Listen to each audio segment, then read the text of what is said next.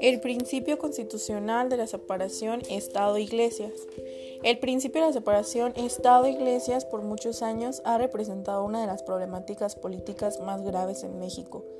Para el tema es necesario remontar hasta la colonia española, cuando la Iglesia Católica sostenía la mayor parte del poder político, el cual obtuvo un crecimiento desde la independencia de 1821, cuando los obispos eran nombrados parte de las decisiones políticas además de que la Iglesia Católica fue la propietaria principal en el país. Después llegó la intervención norteamericana en 1847, cuando la Iglesia trataba de eliminar al gobierno del poder, político.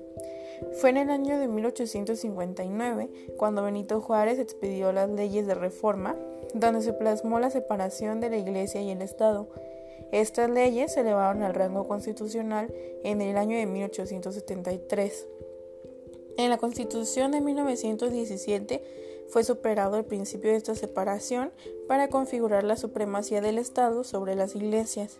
Esto en el artículo centésimo trigésimo de nuestra Constitución, ya que no era reconocida la personalidad de las iglesias.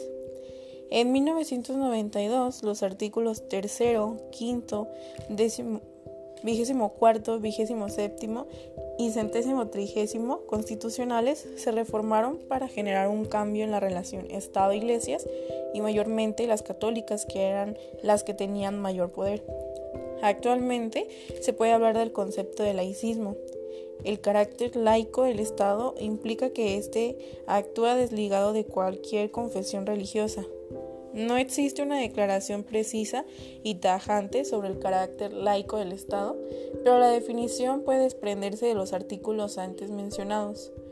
Con lo anterior podemos decir que hoy en día el poder político aún busca una relación con la Iglesia, ya que de cierta manera nos enfrentamos a maneras ambiguas de dependencia mutua.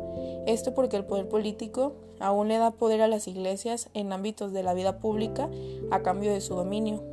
Un ejemplo en la actualidad son las reivindicaciones sobre los derechos reproductivos y sexuales que llevan el apoyo de distintos órganos del Estado.